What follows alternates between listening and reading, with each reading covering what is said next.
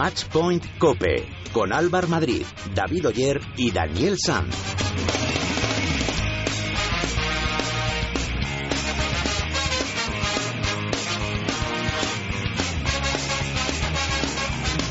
Muy buenas, ¿qué tal? ¿Cómo estáis? Bienvenidos al programa especializado en tenis y en pádel de cope.es. Bienvenidos al séptimo capítulo de Matchpoint Cope.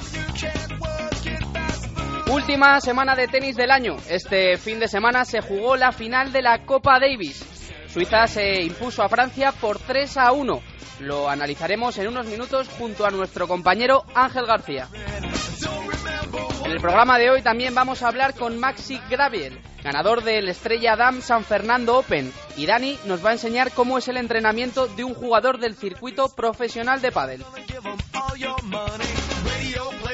Soy Álvaro Madrid y como cada lunes me acompañan David Oyer y Daniel Sanz. Muy buenas, compañeros. Hola, ¿qué tal? David, ¿qué sensación está dejado esta final de la Davis? Bueno, pues un poquito decepcionado por el papel de Francia. Yo esperaba que eh, al jugarse la final en su casa diera un poquito más de guerra. Pero luego es verdad que es que tienen enfrente a una leyenda, un mito de esto que se llama Roger Federer, que venía de una lesión y que ha jugado los tres partidos, los tres días y ha ganado dos, o sea que me arrodillo a sus pies. Dani, esta prueba del World Padel Tour en San Fernando, ¿qué sensación está dejado? Pues una nueva victoria de Paquito y Maxi, a mí me deja la sensación pues de que es una auténtica pena que solo sea una pareja provisional. Os recordamos que cada semana ponemos una pregunta en nuestras redes sociales para que vosotros también forméis parte del programa. Estamos en Twitter como arroba matchpointcope y en Facebook nos podéis encontrar en facebook.com barra matchpointcope. Antes de todo esto que hemos dicho, vamos a ver todo lo que ha pasado con la ayuda de David Oyer.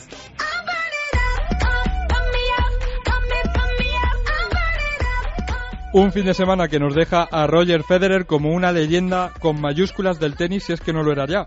El suizo ha logrado el único trofeo que no tenía, la Copa Davis, y lo hizo además ganando el punto decisivo para su país ayer domingo contra Richard Gasquet.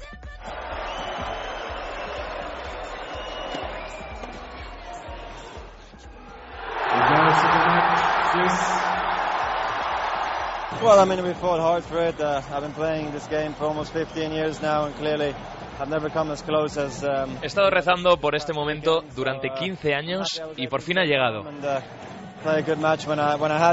uh, He estado feliz en cada momento de este fin de semana. um, La verdad que estoy muy contento por los chavales que han trabajado muy bien durante estos dos días. Tengo que decir que este triunfo, esta victoria va por ellos. uh. Antes, el viernes, Babrinka había ganado a Songhai, posteriormente Monfils vencía a Federer para dejar la final en tablas. El sábado Federer y Babrinka jugaron el partido de dobles y ganaron la pareja francesa formada por Beneto y Gasquet para dejar a Suiza a tan solo una victoria de la ensaladera. Otro que ya tiene unas cuantas David, Rafa Nadal, ha vuelto a hablar y además de confirmar su tratamiento con células madre y que volverá a los entrenamientos el próximo 1 de diciembre, habló también, claro, de Gala León. Ahí sí que ya sí que me parece desafortunado el querer reincidir en un tema que, que realmente no es. Es querer hacer demagogia para salir beneficiado de una cosa que es totalmente falsa y errónea. Me siento incómodo cuando veo según qué tipo de, de declaraciones. Me parece extraño desde un punto de vista de un capitán o una capitana de Copa Davis que en vez de buscar una unión y una armonía entre jugadores, capitana, federación, pues se quiera fomentar y alimentar un debate que es totalmente falso y absurdo. Siguiendo con Nadal, esta mañana ha colocado la primera piedra de su nueva escuela de tenis en Manacor. En pádel, nueva victoria de la pareja formada por Paquito Navarro y Maxi Graviel en el Estrella Dam San Fernando Open. Así se mostraba la pareja ganadora después de la final. Muy contentos, muy cansados. Felicitar a Paquito el esfuerzo, a todos. Compartirlo mi familia. Gracias. felicitar a, a Maxi y a Sancho porque la verdad que han jugado un nivel altísimo y nosotros ha habido momentos que nos estaban pasando por encima.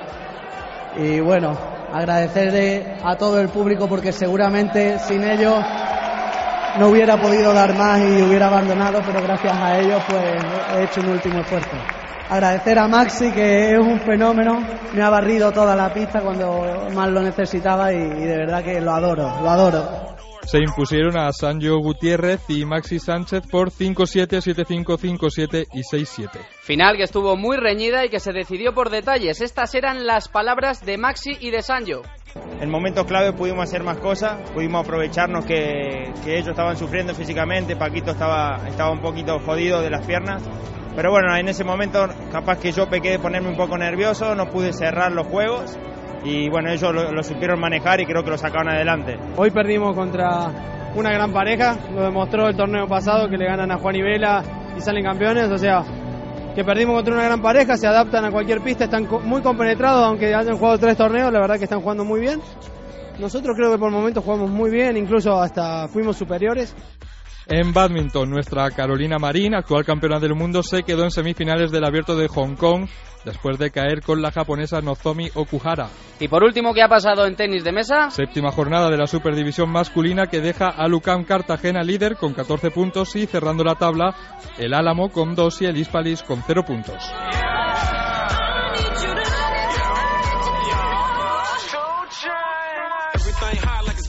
Hola, soy Paquito Navarro y os envío un saludo muy grande a todos los oyentes de Match Point Cope. Saturday morning, jumped out of bed, put on my best suit, got in my car, raced like a jet, all the way to you. Ahora nos vamos a Argentina, donde está el ganador de la última prueba del World Padel Tour en San Fernando, Maxi Graviel. Muy buenas. Buenas, buena- bueno, buenas tardes ahí, acá es el mediodía, ¿qué tal? ¿Cómo andan? Muy bien, muy bien. Oye, enhorabuena por el segundo título de la temporada, ¿eh? Muchas gracias, ¿eh? Tres torneos llevas jugando junto a Paquito y has ganado dos. ¿Esperabais algo así? No, la verdad que no, la verdad que ni, ni en los mejores sueños. De hecho, si hubiésemos esperado algo así, yo creo que nos hubiésemos juntado antes, pero ya para jugar de forma definitiva, porque no en ningún momento pensamos que podíamos tener tan buena complementación en tan pocos torneos. Todos sabemos que sí, te puedes llevar mejor o peor con tu compañero, pero obviamente todas las parejas necesitan un periodo de adaptación y nosotros ni bien empezamos a jugar, la verdad que las cosas fueron muy muy bien, a pesar del primer torneo haber perdido un cuarto con Lima Mieres, jugamos fenomenal, nos quedamos súper contentos y bueno, los últimos torneos era inesperado este resultado. Hace un par de semanas, cuando ganasteis en el Ágora, hablamos con Paquito y nos decía que era imposible llevarse mal contigo dentro y fuera de la pista. Oye, ya viendo los resultados de tres torneos, habéis ganado dos, ¿no os habéis planteado seguir la temporada que viene? la verdad que ninguno quiere tocar el tema porque ya tenemos todo cerrado con nuestros compañeros del año que viene, eh, que ya estaba arreglado de antemano, pero la verdad que también por otro lado nos da pena porque eh, tantos años jugando para, para buscar un compañero con, con el quien complementarte bien y nosotros en tan poco tiempo llevarnos así y ganar dos torneos de tres es algo increíble, pero bueno, ya está todo cerrado con nuestros compañeros del año que viene. Como comentabas, no han estado en San Fernando ni Juan ni Vela, tampoco Lima y Mieres, pero aún así quedaron unas semifinales de mucho nivel. ¿Sabe, sabe igual la victoria sin las dos primeras parejas del ranking? Viendo las semifinales, eh, casi casi como si estuvieran. Sí, la verdad que bueno, sobre todo Juan y Vela es la pareja que ha marcado diferencia todos estos años en el pádel y que no vayan ya es un peso importante para el torneo y, y se abre de cara a las demás parejas. Eh, Lima Mieres también, eh, bueno, está claro ya por ranking que es la pareja número dos, que es una pareja súper importante y estaba abierto de- de- para cualquier pareja, lo que pasa que también la pista lo, lo hacía diferente, un poco especial, porque era súper lenta, entonces a ver quién se adaptaba mejor. Y bueno, nosotros fuimos bastante inteligentes en la manera de jugar y recién estaba escuchando las declaraciones que hicieron Sancho y Maxi, que bueno, resumieron tal cual fue el partido, que por momentos ellos fueron mejor, que nosotros estábamos pasando mal físicamente, así que para nosotros tiene un sabor especial este torneo porque realmente estábamos muy mal físicamente porque corrimos mucho durante el partido y creímos que no lo íbamos a poder conseguir, la verdad. Así que cuando conseguimos la victoria, yo creo que hasta supo mejor que el de Valencia en mi caso. Co- comentabas justamente que no estabais muy allá físicamente. Lleváis mucha carga en las últimas semanas. Eh, vimos, de hecho, que Paquito tuvo incluso algún problema físico. ¿Llegáis a este torneo de Córdoba que comienza al máximo nive- nivel? ¿Lleva- ¿Llegáis a tope? Sí, yo creo que para el miércoles vamos a estar bien. Aparte de llevar carga, el problema era la pista que era muy lenta, estaba puesto sobre una tarima que era flotante, entonces la bola salía poco. Y bueno, en estos casos yo creo que habría que, que replantarse junto con, la, con los organizadores de los torneos que cuando se ve ya de, en principio del torneo que la pista es tan le- lenta, es jugar, yo creo que es una locura jugar a 5 sets. Eh, la pista era muy muy lenta, aparte la pelota en el fondo se aplastaba poco porque tenía poca arena, costaba mucho hacer los puntos ya sea de, de remate, de volea, entonces la pelota pasaba 20, 30 veces por punto, era una locura. Eh, más que la carga que traemos de todos los torneos, yo creo que fue el detonante fue la, la, la pista, las condiciones de la pista. Yo creo que si se hubiese jugado a 3 sets hubiese estado mejor. La semifinal que jugasteis contra Tito Alemandi y Miguel Lamperti, supongo que tendría algo de especial para vosotros, ¿no? Y sí, por un lado, eh, son nuestras exparejas y, y bueno, en el caso mío nos une con Miguel una gran amistad que, que durará por siempre, pero por otro lado, viste, eh, la presión de la gente, el morbo que decían que son ex expareja tanto Paquito y Adri como Miguel y yo, y bueno, eso te genera una sensación y una presión especial, digamos. Eh, y bueno, nosotros yo creo que lo llevamos bastante mejor que ellos. Ellos jugaron muy nerviosos. También nosotros venimos veníamos de hacer un, eh, el torneo pasado de salir campeones y quieras o no, eso te da confianza. Si perdíamos no pasaba nada y ellos como que tenían más cosas por demostrar y yo creo que les jugó en contra y jugaron mal.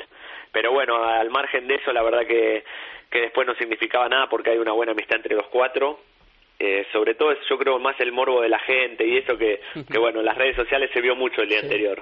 Sí, de, de hecho la decisión de separaros Lamperti y tú, bueno, fue tuya durante la temporada para, para el año que viene, pero sí que ibais a acabar la temporada juntos y luego Lamperti prefirió no acabar. Desde fuera sí que, como comentas, quedó un poco raro todo aquello, pero sí, Sí. que dices que tenéis buena relación, ¿verdad? Sí, sí, sí, sí, él me lo planteó tal cual fue así. Yo le dije que bueno, el año que viene tenía la propuesta de Cristian y, y bueno, me, entusiasmaba la idea y, y bueno, en principio me- él se lo tomó bien, íbamos a seguir jugando, pero después por su, su personalidad y su forma de ser me explicó, me dice, mira, eh, me dice enano, me dice el enano, yo prefiero dejar de jugar ahora porque yo pierdo motivación, me dice, y no voy a rendir en los torneos como rendiría si sé que vamos a seguir jugando. Entonces yo lo entendí perfectamente y, y es más, prefiero que, yo le decía, prefiero que me hayas dicho así de frente las cosas y lo dejamos porque para estar jugando hasta fin de año y jugar desganados y no hacer bien nuestro trabajo es preferible dejarlo. Así que la relación quedó exactamente igual que antes, muy bien y de hecho, bueno, después del partido todo lo llamé para ver cómo estaba, para felicitarlo y nada, la relación no ha cambiado nada. Y la temporada que viene de- con Cristian, ¿cómo, cómo, se, ¿cómo se ve? Bueno, con Cristian eh, dura como, como, como todas las temporadas, pero yo creo que nuestro juego bueno va a ser un poco parecido al que Cristian viene haciendo con Matías, porque si bien Mati en algunos aspectos es más potente que yo, como en el tema del smash y eso, somos jugadores bastante parecidos de, de correr, de luchar. Eh, yo puedo tener unas cosas mejores, otras, pero bueno, somos similares. Así que van a ser unos partidos duros con Cristian porque han demostrado con Mati que, que juegan muy muy bien, pero son todos los partidos largos, así que nos tendremos que poner bien físicamente. Y, y para la temporada que viene, ¿crees que va, que va a estar eh, más equilibrado el circuito con tanto baile de parejas? Yo creo que sí, ¿eh? Yo creo que a priori es como todo. En un momento Cristian es muy amigo mío y cuando me decían que iban a jugar con Mati yo no los veía y después demostraron que fue una pareja eh, estupenda, que hicieron un año increíble, pero a priori pasa lo mismo con, con las dos parejas que se juntan en el caso de Juan y, y Juan y Pablo y Vela, que yo creo que se debilitan un poco. Eh, comparándolo con toda la trayectoria que han hecho Juan y Vela. Pero bueno, ya veo que después, no sé, ya sea Juan o Vela, se adapta fenomenal con mi compañero y ganan todos los torneos, nunca se sabe, pero a priori yo creo que va a estar un poco más igualado y va a estar abierto, te diría, a seis, siete parejas que pueden ganar torneos. Y de ese intercambio de parejas entre reyes y príncipes, mm, ¿a quién pondrías de, de favorito para el año que viene? Uf, y lo que pasa también depende mucho por la- el tipo de pista. Por Claro. ejemplo, si en esta pista hubiese jugado eh, Vela y Lima, sería imposible hacerle un punto. Claro, pero si los pones en una pista rápida a Juan y a Juan y decís, uy, cuando los tengo en la red, ¿a quién le tiro un globo? Entonces, eso también depende un poco de las condiciones del clima, de la pista, muchas cosas. Pero yo creo que van a estar muy igualadas, ¿eh? Bueno, pues eh, lo veremos la temporada que viene. Eh, Maxi, muchísimas gracias y mucha suerte para estos dos torneos que, que quedan de temporada. Bueno, muchísimas gracias, gracias por llamar a Argentina para, para hacer esta entre- entrevista y ya nos veremos por allí. Nos veremos y hablaremos. Un abrazo. Saludos, ¿eh?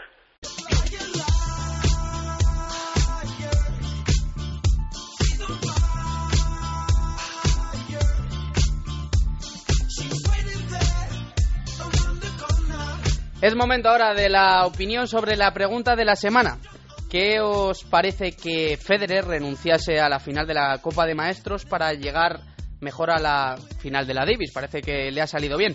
Para contestarla, hoy hemos recurrido al estenista profesional y ganador de Roland Garros, Andrés Jimeno. Una anécdota que pasó en el 72. Tom Gorman jugaba la semifinal del Máster en Barcelona contra Stan Smith. Y Tom Gorman notó que se hizo daño o le molestaba la espalda y sabía que al día siguiente no podía jugar. Y en el match ball, cuando Gorman tenía match ball, ah, abandonó el partido porque dije que, dijo que lo que no quería era dejar a los espectadores sin ver la final. Yo creo que esto es lo que tenía que haber hecho Fe- Federer si, si ve que no podía jugar al día siguiente, pues dejar paso a su adversario para que jugara la final y al menos 14.000 personas que estaban en el estadio pudieran verla. Vamos a analizar ahora todo lo que ha ocurrido este fin de semana en Lille, donde se ha disputado la final de la Copa Davis entre Suiza y Francia. El equipo suizo consiguió su primera ensaladera tras imponerse al equipo francés por 3 a 1. Al otro lado del teléfono está nuestro compañero Ángel García. Muy buenas, Ángel. Hola, muy buenas compañeros. ¿Qué tal? ¿Cómo viste esa final? Bueno, pues eh, la confirmación de que Roger Federer es eh, probablemente el mejor tenista de todos los tiempos. Le faltaban un par de muescas en, eh, en su palmarés, eh, este a Copa Davis, en la que por otro lado nunca se ha comprometido mucho. Es Babrinka el que más se merece ganarla porque es el que ha estado todos los años jugándola con Suiza y solo le falta el oro olímpico individual. Se quedó con la plata en Londres, con el oro en dobles en, en Pekín y veremos a ver si llega a Río con opciones de conseguir lo único que le falta, pero bueno, todas las alabanzas son para él, incluso los derrotados, los franceses, se deshicieron en elogios y hoy, por ejemplo, la portada de, del equipo es una gran foto de Federer con el titular único, unique, Así que todos eh, orgullosos de Roger Federer, de lo que ha conseguido, y yo voy a dejar ahí la cuñita, eh, en 33 duelos con Rafa Nadal, este, que seguramente sea el mejor tenista de todos los tiempos, solo ha ganado 10 y no le gana en Grand Slam desde 2007. Así que algo habrá hecho también bien nuestro Rafa, Rafa, Nadal para estar sí. al nivel de Roger Federer. Sí, oye, Ángel, eh, se ha hablado mucho durante este fin de semana eh, sobre el capitán de, de Francia, sobre Clement, porque ha salido un poco señalado por las decisiones que ha tomado, sobre todo por la elección de la pareja de dobles. Recordamos que ese partido lo jugaron eh, Benetó y Gasquet, una pareja que no había eh, jugado nunca una, una eliminatoria de la, de la Davis. ¿Tú crees que no fue, en realidad no fue una, una decisión muy, a- muy apropiada, no? Me atrevo a, a decirlo porque ya lo dije la semana pasada aquí mismo que, a mí no me gustaba la elección de del capitán francés de, de Arnaud Clement porque bueno eh, yo para empezar eh, a Gasquet no no le veía en forma y se ha demostrado ni para jugar el dobles ni para jugar el el individual si tienes muy claro que tus individuales van a ser eh, Songai Monfils porque aún así el viernes parece ser que Songai ya jugó lesionado o sea que era su, su opción muy evidente eh, yo hubiese ido con el dobles eh, que ganó Roland Garros y con el dobles que jugó la Copa de Maestros, que es Benetó Roger Baselén. Eh, te dirá la gente, bueno, no tienes un tercer individual. Yo creo que Benetó, tal cual está Gasquet ahora mismo, es una opción tan buena o tan mala como, como Rizar Gasquet.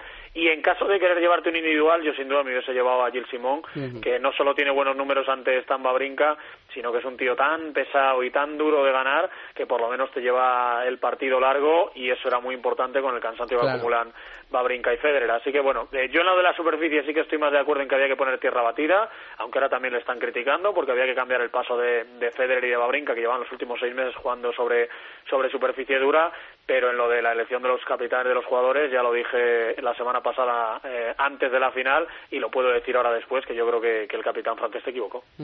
Oye Ángel, ¿y qué te parece el papel de, de Babrinka en esta final, bueno, en este final de año? Porque a pesar de ser el número, el número dos claro de Suiza, sí que ha dado un paso adelante eh, en su juego. Espectacular, Eh, no hay otra palabra para decirlo. Empezó el año, todos lo sabemos, rompiendo el, el monopolio de, de los cuatro grandes, del Big Four del, del tenis, ganando ese abierto de Australia, por mucho que Rafa Nadal estuviese lesionado de la espalda. Pegó un bajón fuerte, salvo el título en Monte Carlo, durante el resto del año y ahora cuando se le ha necesitado a final de temporada ha vuelto a aparecer. Eh, yo creo que es más suya que de Federer, y ya sé que es un sacrilegio lo que estoy diciendo esta Copa Davis, no porque Federer en la final no haya rendido, que estando tocado ha ganado el doble y ha ganado el individual, sino porque él siempre ha estado comprometido con Suiza, siempre ha querido jugar esta Copa Davis, siempre ha querido ganarla, y ahora que, que Roger Federer también se ha comprometido, ahí ha estado están. Y sobre todo porque el primer día cambiaban mucho las cosas de un 0-2 para Francia a un 1-1. Sabían que Federer llevaba muy justo de tiempo, que era probable que con Gael Monfils sufriese y ese primer partido con toda la presión para Babrinka, con el público francés apretando, puso el 1-0 y yo creo que ahí es donde Suiza empezó a ganar, si es que no ganó el 70% de esta final de la Copa Davis. Mm.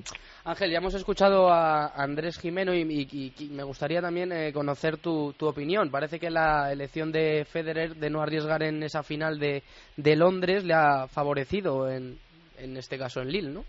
Bueno, eh, aquí ya te digo que todos son especulaciones. Eh, ninguno sabemos si pudo o no jugar aquella final, aunque yo la semana pasada ya os dije que si no estuviese a la vuelta de la esquina de la final de la Copa Davis, yo creo que Roger Federer hubiese arriesgado, porque luego tenía todo el descanso, las vacaciones y luego la pretemporada para recuperarse.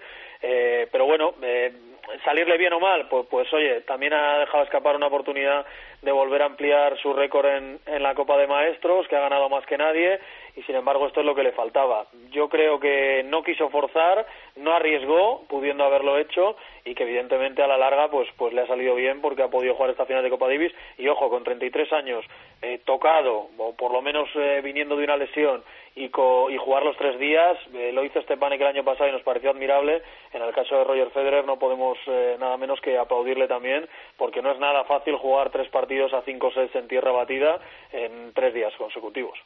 Muy bien, Ángel. Oye, como siempre, tu opinión sienta cátedra en este programa, ya sabes. Ya ves tú, ya ves tú. pues nada, hablamos la semana que viene, ¿vale? Un abrazo, compañero. Otro para ti.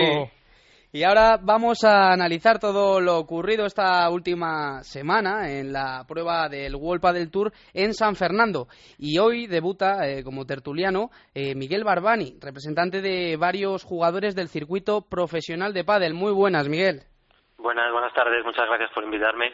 Un placer. También tenemos con nosotros a Rodrigo Vide, entrenador de varios jugadores del circuito. Hola, Rodrigo. ¿Qué tal? Buenas tardes. Eh, bueno, eh, vamos a dejar a Miguel que empiece. ¿Cómo visteis esta, esta prueba de, San Fernando? Bueno, pues la verdad es que, eh, desgraciadamente por las bajas de la pareja 1 y 2, al final se, abrió bastante el cuadro, ¿no? Mm. Aunque volvió a ser el, el, el ganador, la misma pareja que en, que en Valencia, pero esto nos lleva a emparejamientos y partidos que, que bueno que en otras circunstancias no estamos acostumbrados acostumbrados a presenciar y que al final como como como simple consumidor de pádel eh, me parece que es que es muy positivo no Rodrigo.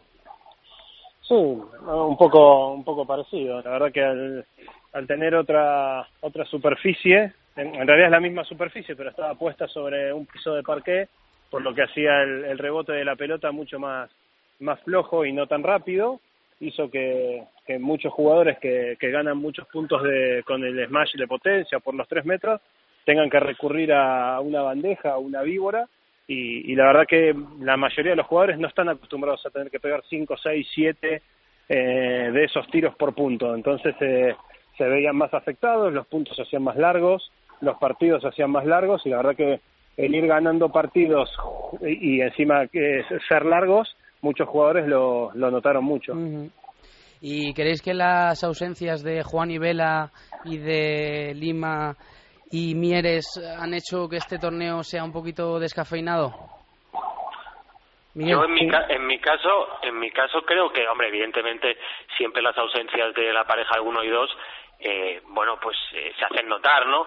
Pero es lo que te digo, a mí ese tipo de, de, de, ausencias lo que te abre es el cuadro, te hace que, que, haya emparejamientos nuevos, eh, parejas que llegan a, a fases del cuadro que normalmente no, no aparecen y, bueno, evidentemente siempre son la 1 y la 2 y eso eh, le resta algo de, de, de, calidad o bueno podemos hablar de, de, grandes jugadores no pero por otra parte pues eh, eh, hay jugadores que de repente han aparecido en unos cuartos y bueno hemos hemos visto otros partidos más divertidos menos pero otros partidos distintos no que yo mm. creo que, que es interesante. También os quería sí. Sí dime dime. Dime Rodrigo. no no que, que, que lo, mismo que Miguel. Eh, sin duda el- la ausencia de la 1 y la 2 para, para el que consume pádel ver una semi, una final, unos cuartos sin Juan y Vela y sin Lima Mieres, evidentemente es extraño, pero como dijo Miguel, se, ven, se vieron otros partidos, se tuvo la posibilidad de ver a otra gente, eh, otros jugadores tu- tuvieron chance de hacer un resultado que nunca habían hecho, por lo tanto los partidos eran hasta a veces li- lindo apreciar esa presión que había en ese partido por ganar, ya que los cuatro tenían la misma posibilidad, entonces eh, estuvo lindo. Ujú. Eh, Rodrigo, te quería preguntar también, Sí. eh, ¿qué te parece eh, la, la pareja Paquito-Maxi? Que parece ser la, la sorpresa, ¿no? Llevan tres eh, torneos y han ganado dos. Mira, tuve la, la suerte de el primer partido que salió por streaming en el World Padel Tour de Paquito y Maxi, lo comenté yo. Ajá. Y una de las cosas que dije al, al iniciar el partido, dije, le lanzo una pregunta a los, a los que están eh, siguiendo la transmisión para que comenten por Twitter. ¿Qué pasa si Maxi y Paquito tienen buenos resultados de acá a que termine el año? Que podía pasar. Y, y bueno, la mayoría no, ya tienen, ya lo tienen arreglado, lo tienen montado, sí, yo, todo eso perfecto. Pero ¿qué pasa si, como se ahora, ganaron dos torneos? O sea, el Paquito tenía una cosa metida en la cabeza, que era jugar con, con Matías Díaz para tratar de, de ver si podía eh, meter más finales, incluso ganar torneos, y de repente le cayó con Maxi. Eh, y, y la verdad que hicieron una pareja, evidentemente por las circunstancias, ¿no? Eh, era una pareja que no tenía nada que perder, que los dos sabían que, que cada uno ya tenía su proyecto para el año que viene, o sea que si lo hacían mal tampoco pasaba nada, ya pasaban inadvertidos, porque la gente iba a decir, y bueno, una pareja que se formó nueva por eh, determinadas circunstancias, eh, era normal que no tenga un buen resultado. Yo creo que todas esas cosas hicieron que ellos se suelten y jueguen muy relajados, y la verdad que les fue muy bien. Ujú. Miguel, ¿qué tienes que decir tú de esta pareja? Pues yo, eh, en primer lugar, espero que Paquito los- lo, lo vuelva a, pe- a pensar con quién va a jugar en el 2015, que en principio está cerrado con, con Mati, así que vamos a estar tranquilos en eso. Pero yo coincido al 100% con, con Rodri y de hecho yo lo he hablado con, con, con, con muchos jugadores que se les ve en la pista como muy relajados, se lo pasan muy bien, eh, quizás esa falta de, de, de, pues eso, de, de, de- de tener que conseguir unos resultados sí o sí porque se ha dado una- esa pareja por circunstancias, pues les hace jugar de otra manera. O aparentemente eh, juegan muy relajados y, hombre, la, la calidad que tienen uno y el otro eh, es, in- es indudable y que se han acoplado muy rápido también es verdad, ¿no? Pero, pero bueno, eh, vamos a disfrutar de estos meses eh, que les quedan jugando juntos y, y a esperar el año 2015. Eh, compañeros, por último, os voy a pedir que os mojéis. ¿Quién veis para eh, como ganadores de esta prueba de Córdoba? Y recuerdo, recuerdo que lo ha anunciado Lima, eh, no sé si esta mañana o ayer, que, que no van a jugar, que no van a jugar en, en Córdoba los príncipes. Sí, era algo, era algo que, que era de esperarse, ¿no? Porque por la lesión que, que sufrió Pablo era, era normal que, que tenga unos 20 días de reposo. Eh, si bien, si bien el, el jugador y el mismo su, su equipo de trabajo, todo hacen lo posible día a día para ver si se llega, pero yo como entrenador, siendo siendo un poco cauto, eh, hubiese hubiese hecho lo mismo y hubiese entrenado bien para el máster, que es el torneo más importante. ¿Y un favorito? Vamos, una pareja favorita. Y favoritos de Juan y Vela. Eh, o sea, eh, van a estar siempre como favoritos mientras sigan jugando juntos. A ver si se ha, ha recuperado Vela también, ¿no? De pero sí, sí, sí, también. Eh, hay, hay que ver cómo está. Eh, yo creo que si van a jugar es porque está bien, si no, no iría a jugar. No se pegaría semejante viaje para ir a ver cómo Claro. está. Eh, yo creo que, que está bien Vela. ¿Y Miguel, para ti?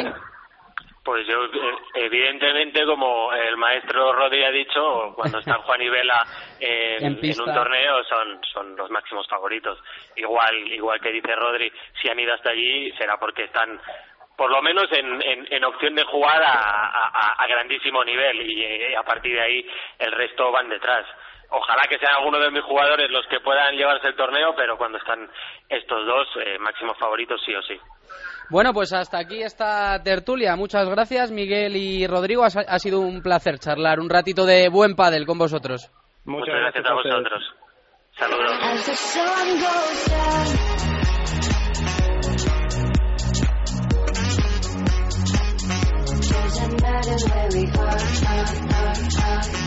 Recuerdo que podéis poneros en contacto con nosotros y opinar de los temas del programa en nuestras redes sociales. Estamos en Twitter como arroba matchpointcope y en Facebook nos podréis encontrar en facebook.com barra matchpointcope.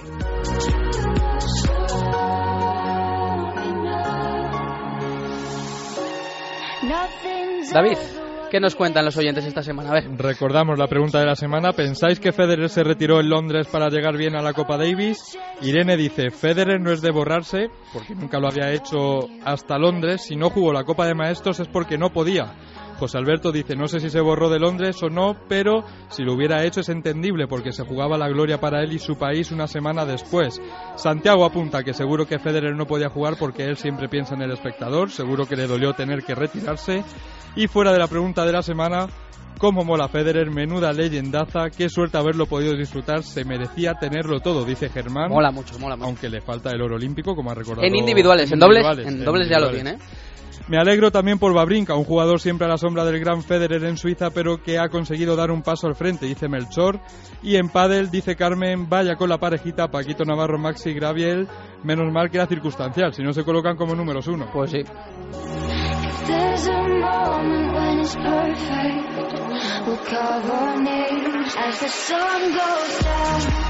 Bueno, pues seguid atentos al Twitter a lo largo de la semana, porque ya sabéis, aproximadamente el viernes solemos colgar la pregunta de cada lunes.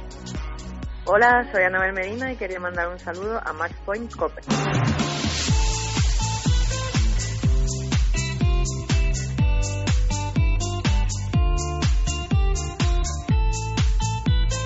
Muy buenas, Dani. Muy buenas, Álvar. ¿Qué nos traes ahí? Bueno, pues el pádel es uno de los deportes más populares en la actualidad, es uno de los más practicados. Sin embargo, y como ocurre pues con cualquier eh, deporte, con cualquier eh, eh, disciplina, no es lo mismo la práctica amateur que la profesional, no es lo mismo como lo jugamos tú o yo, Álvar, Claro. que, que cómo lo juega uno de estos deportistas de alto nivel. Hoy vamos a conocer cómo entrenan y cómo se preparan los jugadores profesionales de pádel.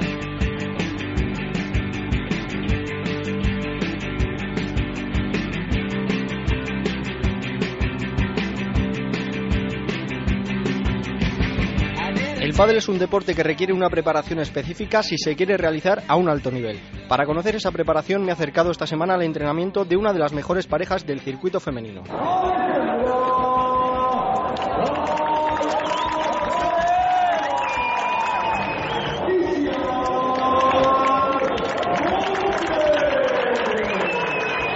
Alejandra Salazar y Ciar Montes y su entrenador Chema Montes nos van a contar cómo es el entrenamiento de una pareja profesional. Las número 2 del ranking femenino.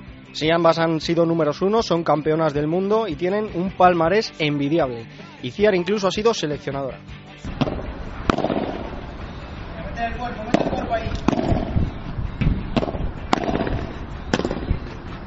Vamos, esto que escuchamos es un entrenamiento de, vamos, a todo lujo. Desde luego un entrenamiento que consta de tres partes, como nos cuenta Alejandra. Nuestras rutinas son entrenar básicamente por las mañanas, eh, hacemos nuestra parte física por separado y luego el, el tema técnico con, con Chema lo hacemos juntas y hay días que intercalamos con partidos también, que buscamos chicos o chicas y vamos variando, variando los enfrentamientos. Como todo deporte, requiere de una preparación física y una técnica, pero el pádel además requiere de una compenetración con la pareja, algo que se mejora jugando el mayor tiempo posible juntas. Vamos por partes. En la parte física, Iciar nos cuenta algunas de las rutinas que tienen que trabajar.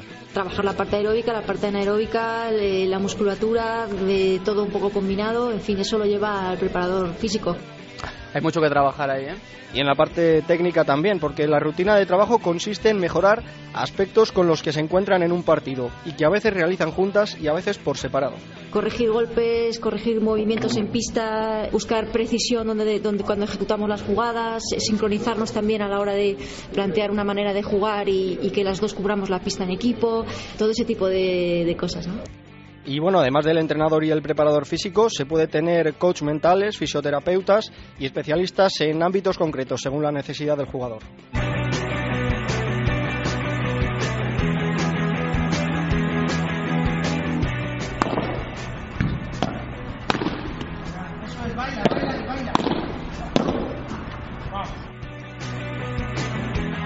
Pero como hemos comentado, una parte muy importante en el pádel es la compenetración.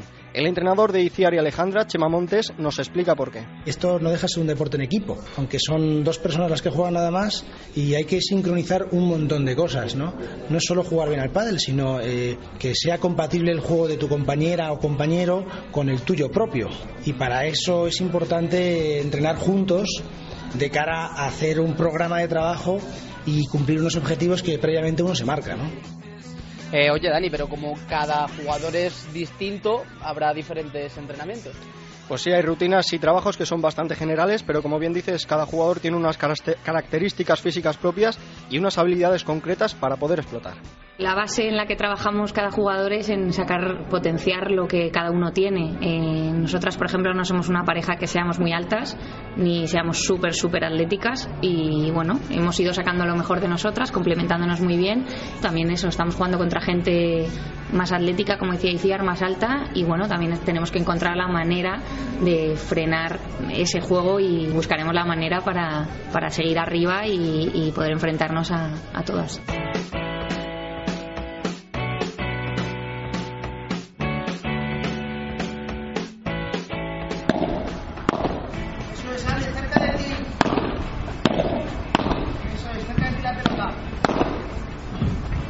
En el pádel, como en todo deporte, hay factores que influyen en el entrenamiento. Lo, lo que más variará será la intensidad. En ello influye el calendario, que es el que marca si se realizan entrenamientos más exigentes o más suaves. Hay una pretemporada y hay un programa, hay un programa de, torneos y hay un calendario, ¿no? Entonces, según se acercan las, eh, la competición, pues uno se centra más en, en, lo que son los torneos, en lo que son la, eh, la competición en sí y se modifica ligeramente el, el, tipo de trabajo, ¿no? Y si me apuras te diría que una vez que se saben los cuadros se entrena un poco para trabajar el tipo de juego del rival. Pero además del calendario hay otro factor como es pues la edad, la veteranía o como quieras llamarlo Álvar, que también influye en la forma de entrenar, porque con el paso del tiempo hay rutinas que ya tienes adquiridas. Hay golpes, hay rutinas, la manera de desplazarte, la consistencia en tu, en tu propio juego, ¿no? que, ya, que, ya están, que ya están hechos, entonces es más un poco mantenerlos y trabajar algunas cosas que es de adaptación al juego actual.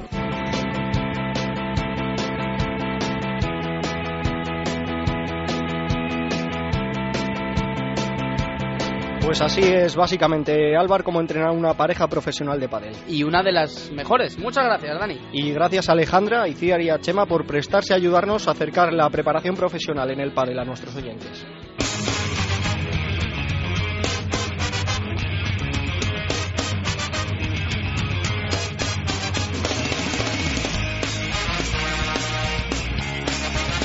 David, antes de irnos, ¿qué tenemos para la próxima semana? Pues en tenis ya solo nos queda esperar hasta finales de año para que comience de nuevo la competición, aunque sea torneo de exhibición y no oficial. Será en Abu Dhabi, como viene siendo habitual. En pádel, mirada puesta ya en Córdoba, la Córdoba de Argentina, no la de Andalucía, para el Estrella Dam Córdoba Open, que comienza ya hoy. Y en tenis de mesa, el próximo fin de semana, nueva jornada de la Superdivisión masculina. Muchas gracias, David. Bueno, pues hasta aquí ha llegado este séptimo capítulo de Matchpoint Cope.